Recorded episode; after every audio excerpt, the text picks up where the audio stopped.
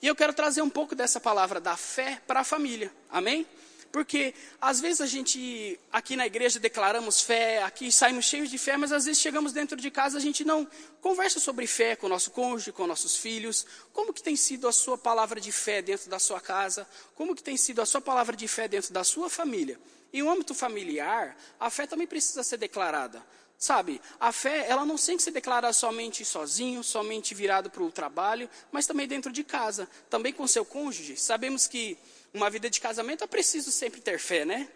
Apenas o Glebson entende isso com plenitude, mas a gente sempre começa a declarar, amém? E eu quero abrir Romanos 1, 17.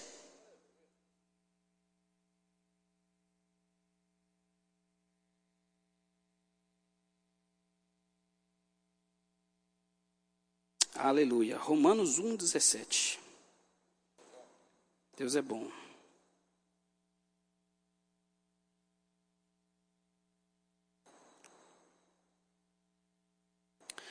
Romanos 1,17 diz assim: Visto a, justi a justiça de Deus que se revela no Evangelho, de fé em fé, como está escrito: o justo viverá por fé. Deixa eu ler em outra versão aqui, possivelmente a versão que colocaram aqui que eu tinha combinado. Porque o Evangelho é revelado a justiça de Deus, uma justiça do princípio do início e pela fé. Como está escrito, o justo ele viverá pela fé. Amém. Esse versículo, ele aparece quatro vezes na Bíblia. O pastor Gilmar também citou isso no domingo, mas vamos refrisar para ficar bem, bem preso na gente. Amém? Ele, é, ele é falado três vezes. Ele é falado no livro de Abacuque 2,4, que é a primeira vez que ele aparece. Ele é, ele é citado em Gálatas, Hebreus e Romanos. E Romanos. Lembrando dos pontos que o pastor Gilmar levantou aqui, Levantamos o ponto da justiça, nova criatura, em estarmos nele, no nome de Jesus e na declaração. Pode ver que esse versículo ele toca nos cinco pontos. Então é um versículo extremamente intenso e extremamente forte quando se fala de fé. Porque o justo, ele viverá pela fé. Então, se a gente fala que o justo viverá pela fé, primeiramente a gente tem que saber o que, que você, quem é os justos. Mas como a gente já aprendeu e já sabemos que nós somos justificados mediante a Cristo, então sabemos que nós vivemos pela fé. E a fé em Deus, como diz em Hebreus 6,2, ele é citado como uma doutrina básica. Então, a doutrina, o que é uma doutrina?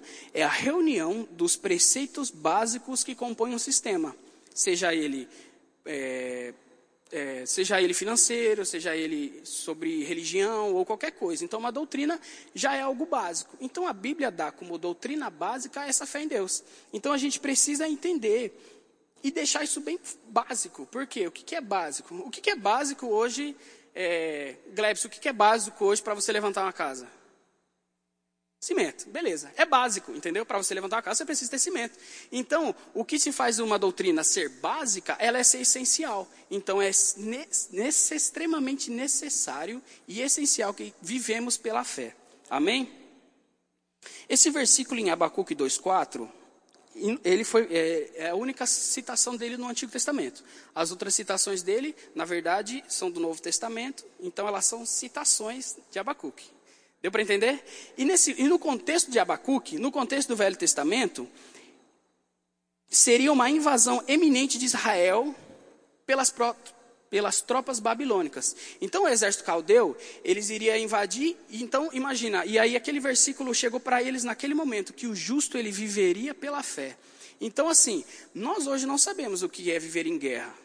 E eu imagino que deve ser uma coisa muito complicada. Você saber que existe um exército muito maior que o seu, muito mais poderoso, apesar de eles não entenderem sobre a fé. Quando você tem a fé e tem a Cristo, sabe que o poder está totalmente do seu lado, amém? Mas nos olhos naturais existia um, um, perigo, existia uma destruição aquilo. E aquela palavra veio como que o justo ele viveria pela fé. Então o viver que eles estavam vivendo naquele momento era realmente custo de vida. Entendeu? Então a fé faria com que eles realmente vivessem. É algo essencial para a sua vida. E o que, que é a vida, o fôlego de vida? Eu sei que às vezes quando o assunto é vida, a gente sempre leva para o extremo, é muito mais difícil. Então imagina, para eles, que estavam vivendo um momento difícil, um momento de guerra, que poderiam ser atacados pelo exército babilônico, ouvir que eles viveriam pela fé, daria um motivo para viver, entendeu? Então, através da fé, eles viveriam. E é isso, e é isso foi citado, né, através de, é, no, no, livro de Gálatas e Hebreus e Romanos, foi citado. Mas nos dias de hoje não estamos em guerra mais. Porém, será que a gente não vive mais pela fé? Entendeu? Então a gente precisa entender que a fé, ela é sim um motivo de vida. Não que as pessoas vão nos matar se a gente não declarar fé, se a gente não viver pela fé. Mas a vida de Deus, ela não vai estar fluindo da gente se a gente não vive pela fé. Até porque sem fé é impossível agradar a Deus. Então, como alguém se achega a Deus, como alguém conhece a Deus, como alguém aceita a Deus, se não for através da fé. Então, a gente precisa entender e deixar bem claro no nosso coração que a fé é uma questão de vida, é uma questão de sobrevivência e que precisamos estar declarando ela todos os dias. Amém? E o, o, pastor usou um exemplo muito legal domingo também sobre a questão da gente que foi para BH, né, que teve aquela conferência de ministros que foi uma bênção. E aqui está falando que o justo ele viveria pela fé. Então viver é dia após dia. Não é algo que a gente transita, não é algo que a gente passa, mas é algo que a gente vive. É algo que dia após dia tem que, ser, eh, tem que sair da nossa boca a fé. Dia após dia tem que sair nossas confissões. Dia após dia precisamos utilizar o nome de Jesus. Dia após dia deveremos lembrar que estamos nele, não estamos mais no reino das trevas, mas sim no reino da luz. E isso precisa estar dia a dia, precisamos viver por isso. Sabe, uma pessoa que ela trabalha no ramo de vendas, ela vive vendas. Então, assim, ah, eu tenho meu, eu, eu, eu sou do ramo de vendas, então eu posso falar. Eu não trabalho da, somente da, meu horário ali de oito horas semanais. Não, eu vivo para vender. Então, se eu estou no supermercado, eu estou vendendo. Se eu estou numa reunião, eu estou vendendo. Eu posso vender no sábado, eu vendo no domingo, eu vendo em feriado. Então, quem trabalha com vendas entende que viver pela fé é algo que está pelas vendas. A pessoa que vive, é, no caso de ser vendedor, é aquilo que está totalmente nele e não importa a hora. E viver pela fé também funciona como assim. Funciona assim. Não é só na quinta, não é só no sábado, não é no domingo, não é nas reuniões, não é nos flyouts, mas é a nossa vida. A gente tem que acordar falando fé. A gente precisa almoçar falando fé. A gente precisa conversar falando fé. Em âmbito familiar, no nosso emprego, na nossa família, tudo, tudo, tudo. Amém? Porque a fé, ela é algo que precisa estar totalmente em nós. Assim como o salmista falou que aquele que habita no esconderijo do Altíssimo, ele não estava falando com alguém que visita, ele não estava falando com alguém que conhece, alguém que passa, mas ele está falando com alguém que habita no esconderijo do Altíssimo. E essa fé, ela também precisa ter, estarmos habitadas nela. Amém? Eu quero estar abrindo com vocês Marcos 11, Marcos 11, 11. Amém? Vamos lembrar um pouquinho dos pontos? Somos nova criatura, estamos nele, somos justiça de Deus, utilizamos o nome de Jesus em qualquer e total situação e a declaração, ela vai estar sempre em nossa, em nossa boca, confessando a nossa fé. Amém? Marcos 11, 11.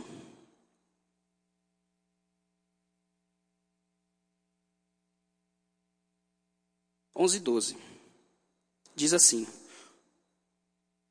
No dia seguinte, quando estavam saindo de Betânia, Jesus teve fome. Vendo à distância uma figueira com folhas, foi ver se encontraria nela algum fruto.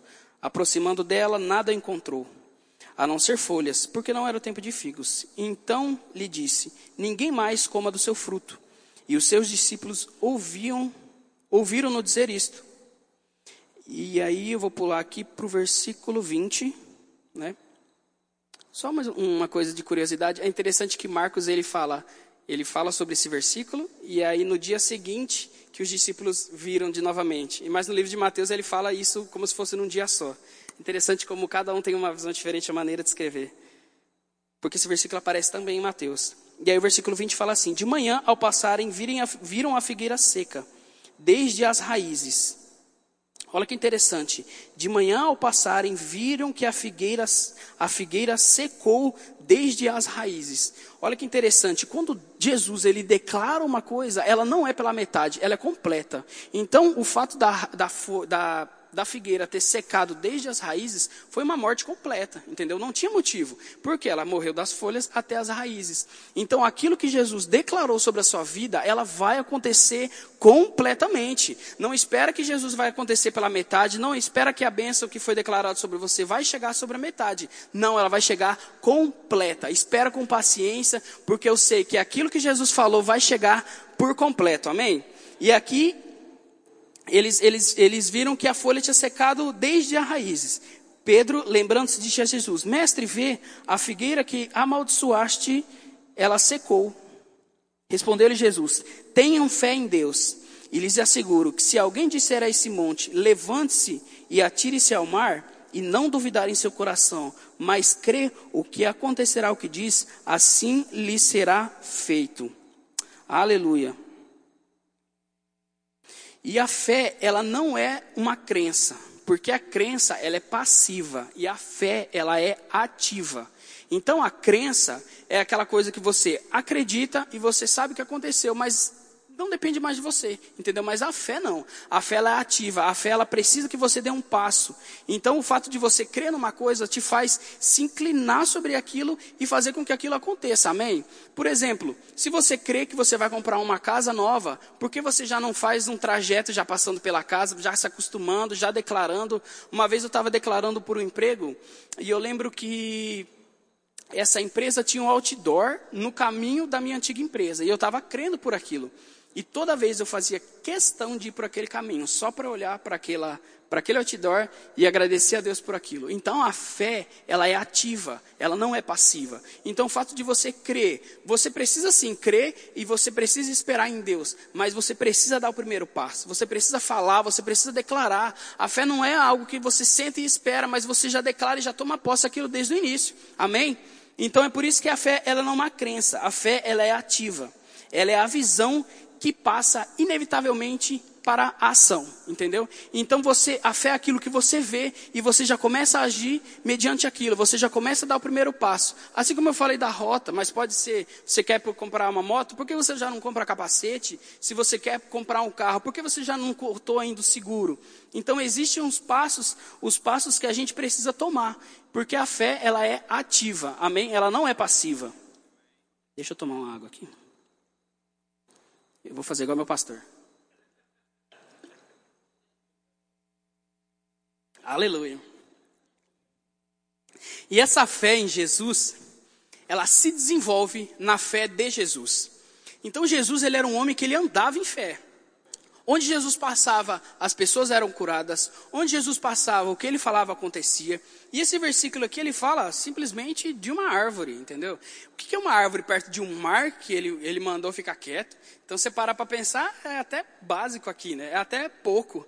Mas Jesus, ele era um, um cara que ele vivia pela fé.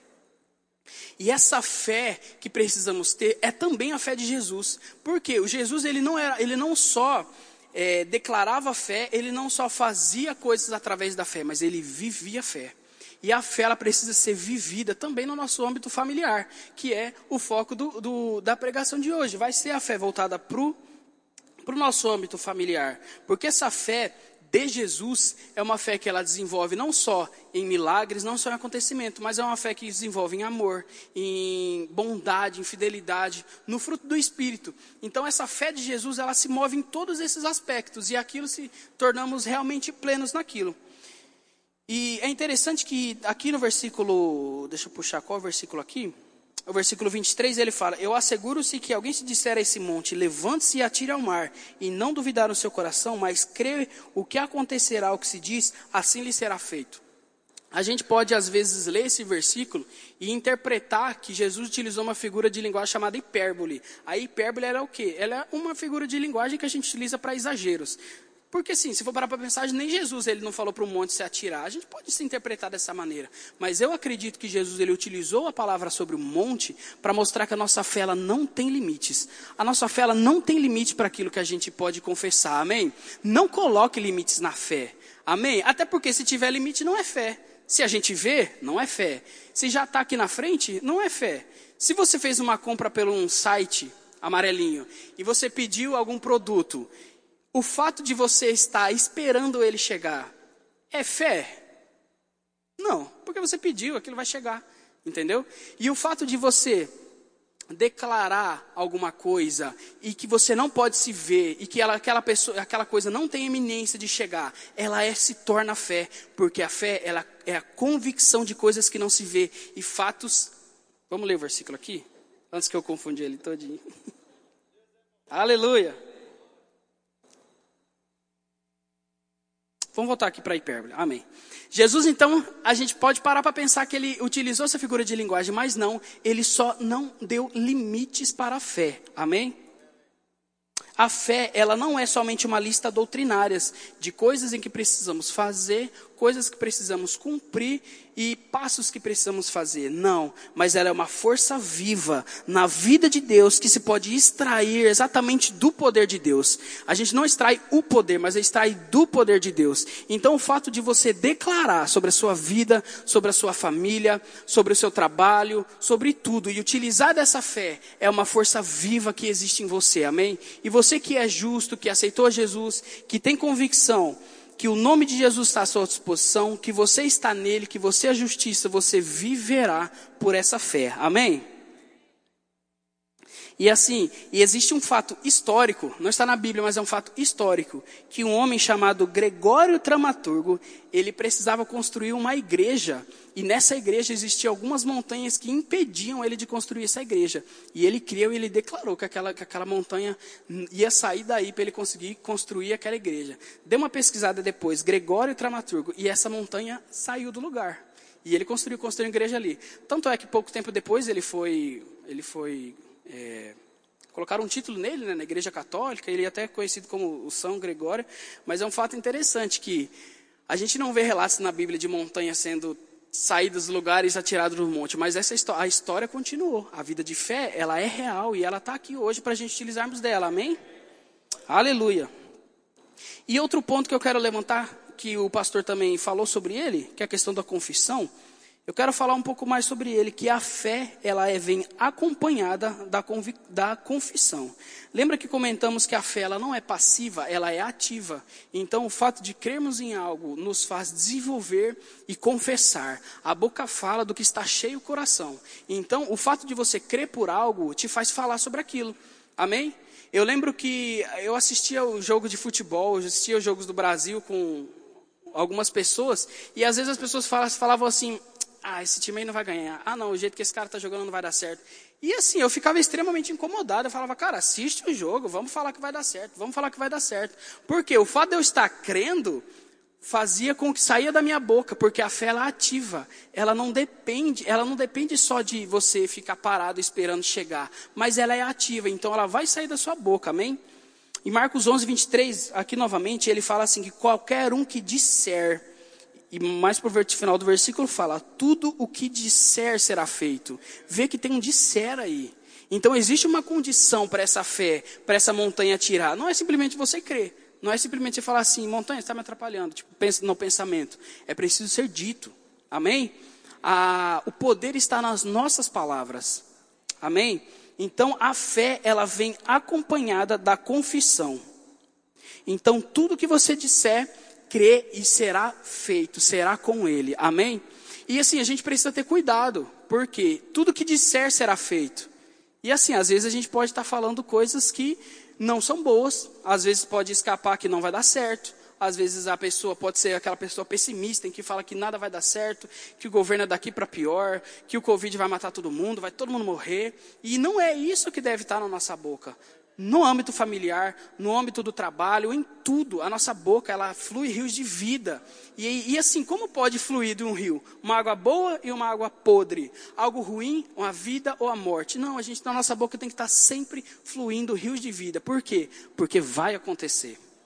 Então a gente tem que ter cuidado. Amém? E a fé, ela está inteiramente ligada com aquilo que você diz. E olha essa frase que legal, que a fé, ela procede à posse. Então, antes de você possuir, a fé ela está lá. Amém? Vamos abrindo em Provérbios 18, 21.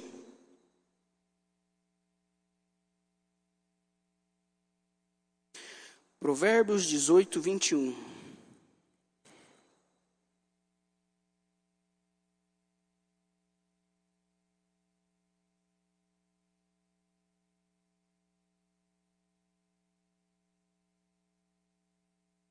Está escrito assim: A língua tem poder sobre a vida e sobre a morte.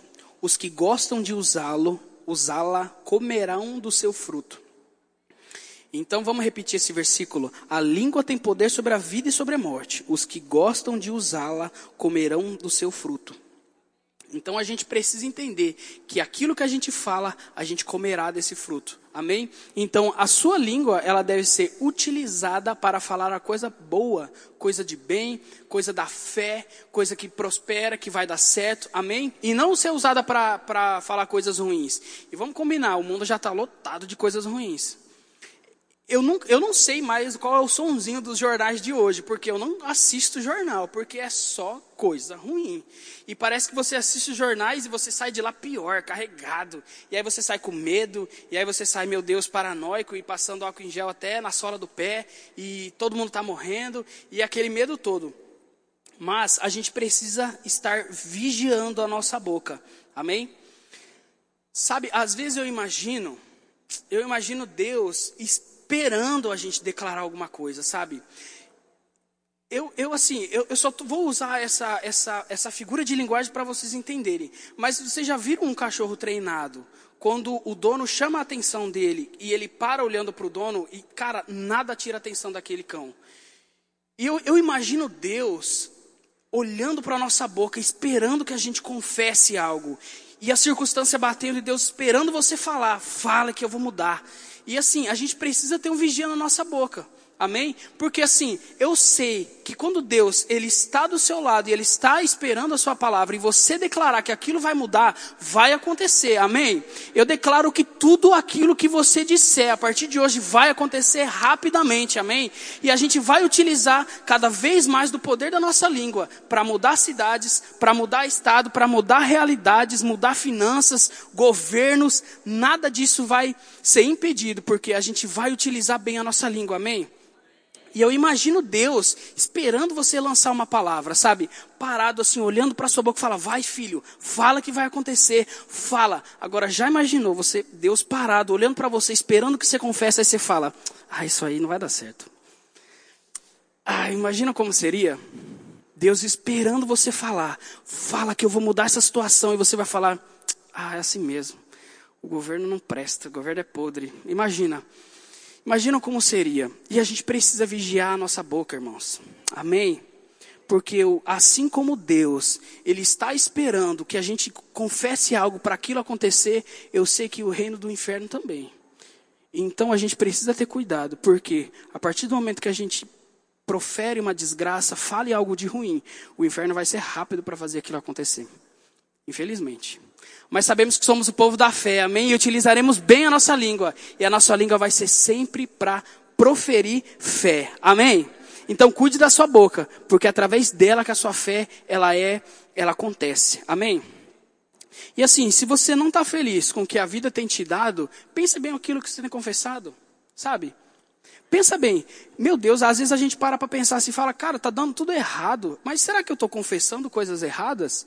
Será que eu tenho me posicionado como um derrotado? Será que eu tenho me posicionado como uma pessoa que tem perdido, uma pessoa que não é próspera, uma pessoa que vive doente?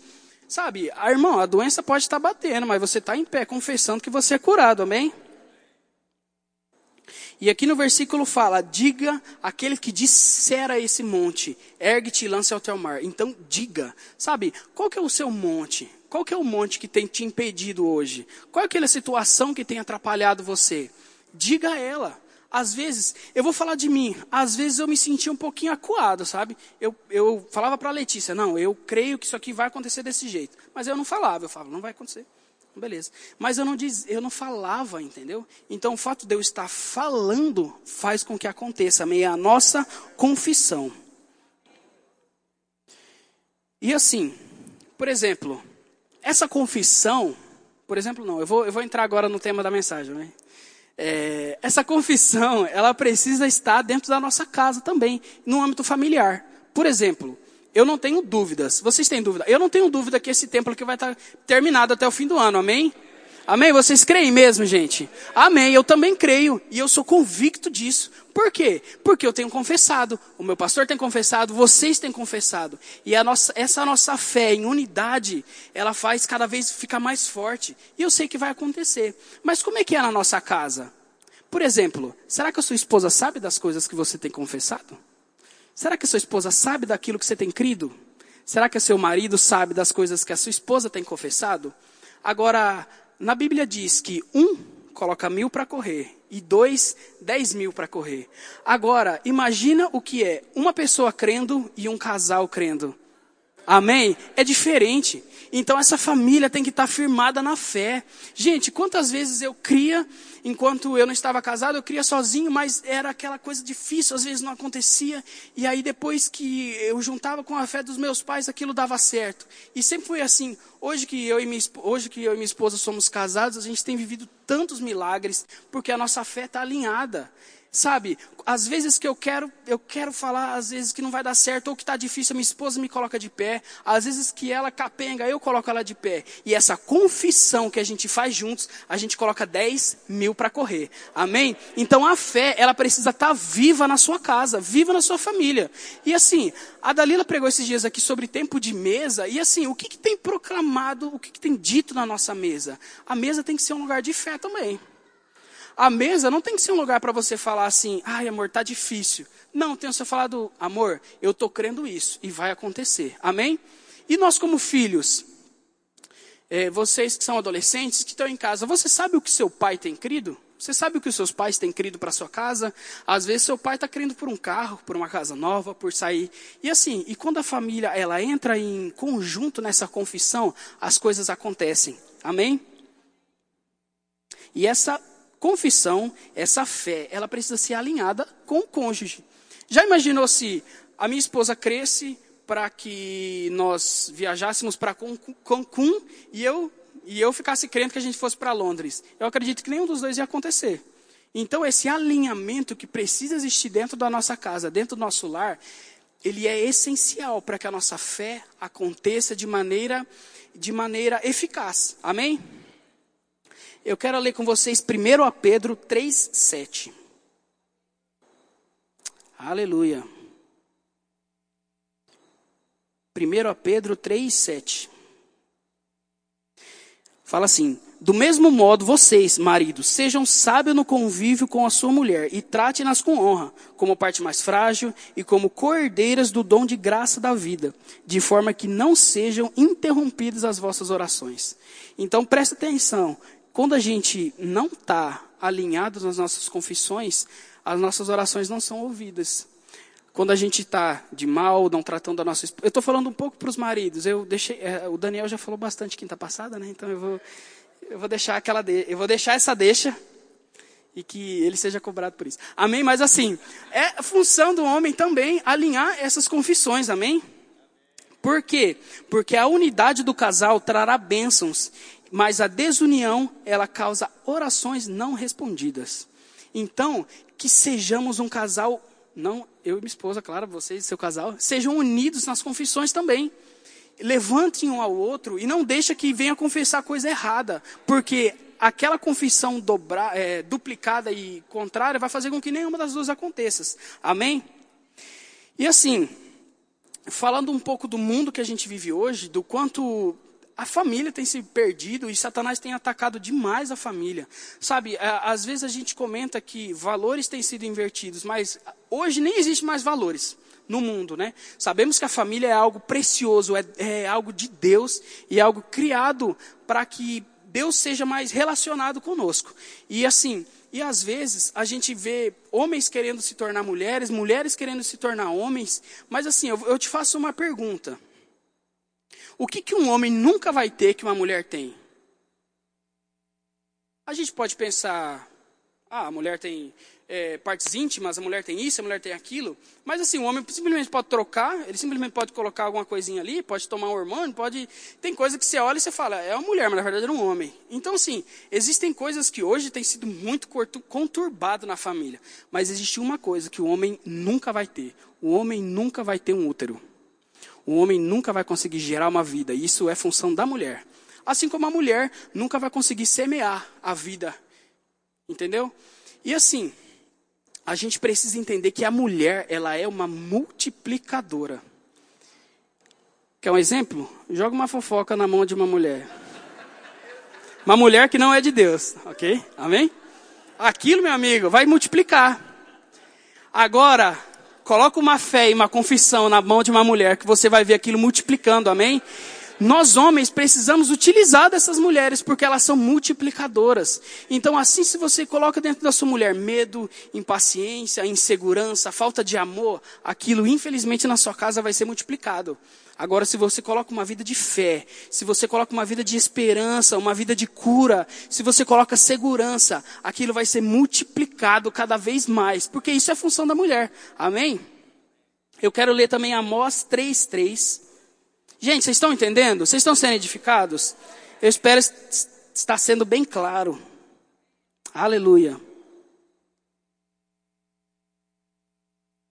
Amós 3:3. Falou assim: duas pessoas andarão juntos. Opa. Como duas pessoas andarão juntas se elas não estiverem de acordo? Então a nossa família, ela tem que estar de acordo também nas nossas confissões.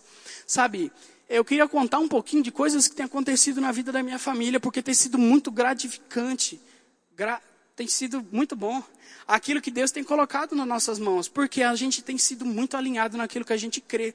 Acordamos fé, durante o almoço sempre declaramos vai dar certo, vai dar certo, vai dar certo. Graças a Deus pela minha esposa. Ela tem sido uma multiplicadora de fé lá em casa. E eu sei que a sua esposa também é. Então, homens, declaram na vida dela. Declaram na vida da sua casa. E eu sei que isso vai multiplicar. A gente tem alguns exemplos. A Letícia já contou algum deles aqui. Mas eu queria estar contando de novo.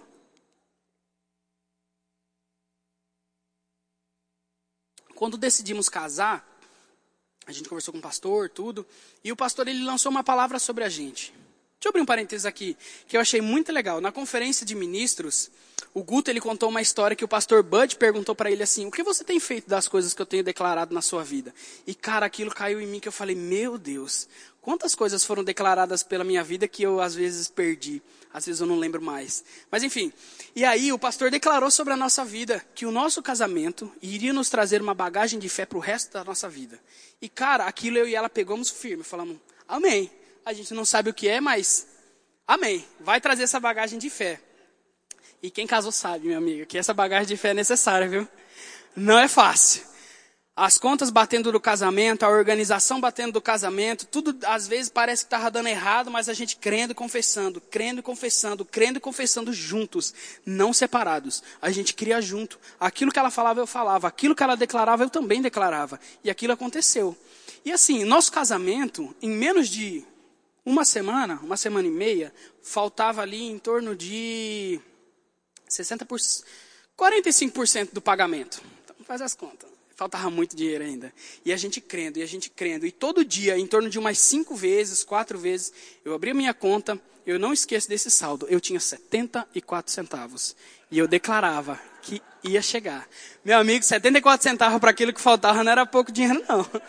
Mas era aquilo que eu cria e era aquilo que ela cria. E não importa no que vocês estão crendo, se vocês creem juntos, não haverá barreiras, não haverá coisas que vai parar vocês, amém? E a gente cria e aconteceu e chegou e coisas iam ficando mais baratas e coisas iam o cara falou, é só até o dia do casamento, mas vai, parcela mais para frente. Pessoas dando ofertas e chegou e o casamento foi pago. Amém? Não só aquilo, a gente ganhou presentes que duraram um ano depois do casamento. Só para vocês entenderem o quanto aquilo foi bênção na nossa vida. Porque utilizamos a nossa boca, utilizamos a nossa fé.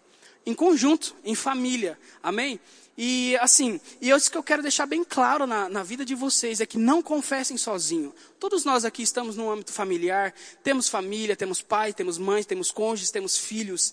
Não confessem sozinho, confessem em família. É muito mais fácil. Porque aquilo que às vezes a gente fala sozinho, às vezes fica pesado. Mas quando tem dois, um segura no outro e a gente vai muito mais longe.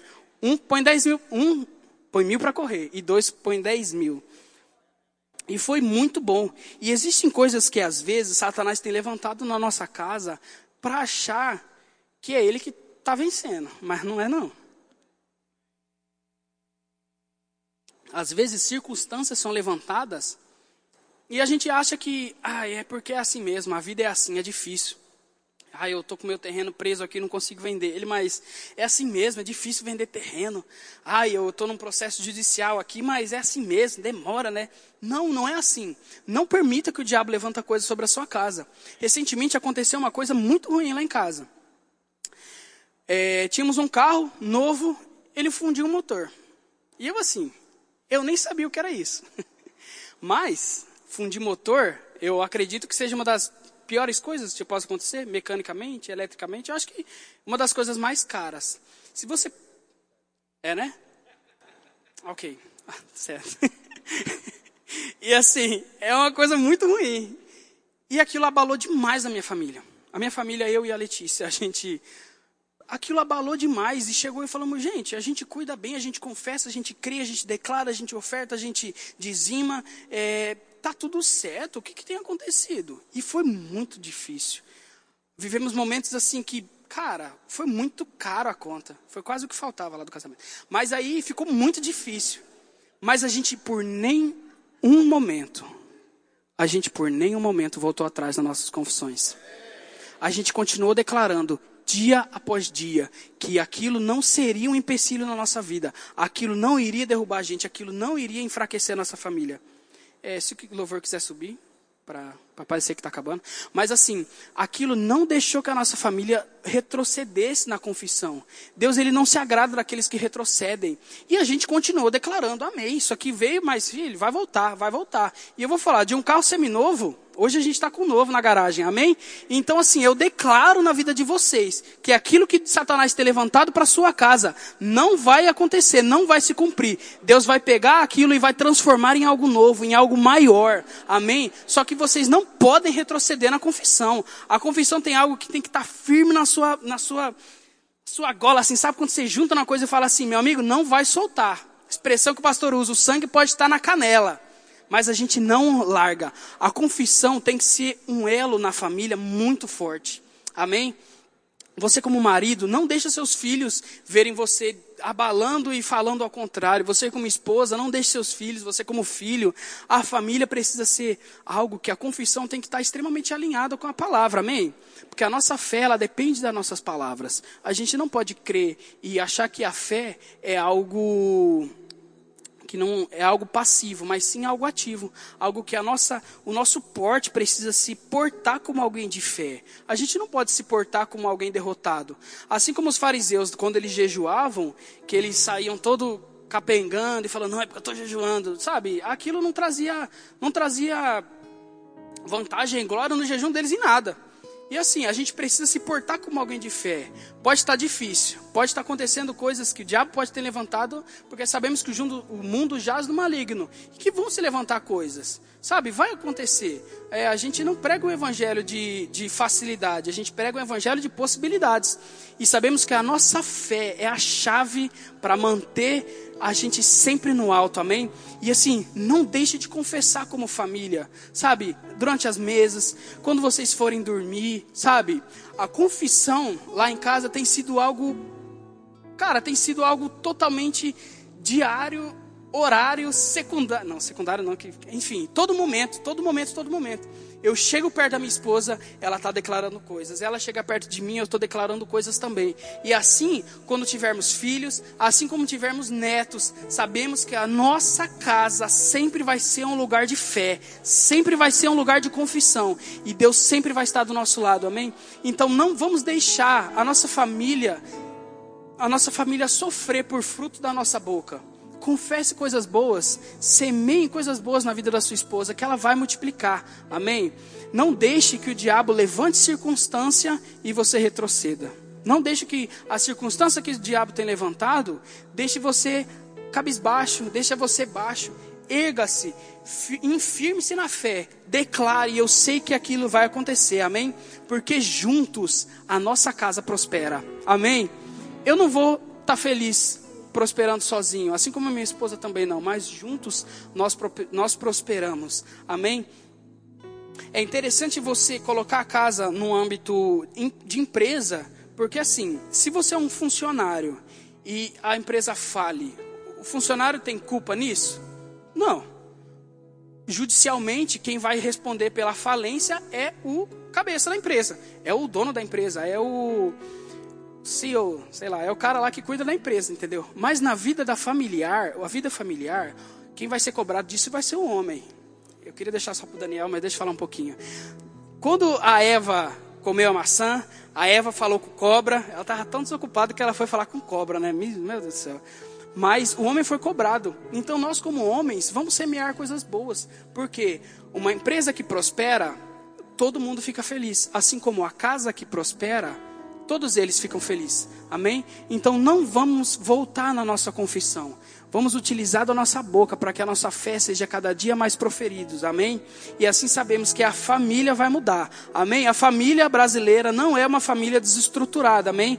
Nós declaramos essa noite que a família é a base e é uma base totalmente cristã e firmada na palavra, naquilo que Deus declarou sobre nós, em nome de Jesus. É isso que nós cremos. Amém?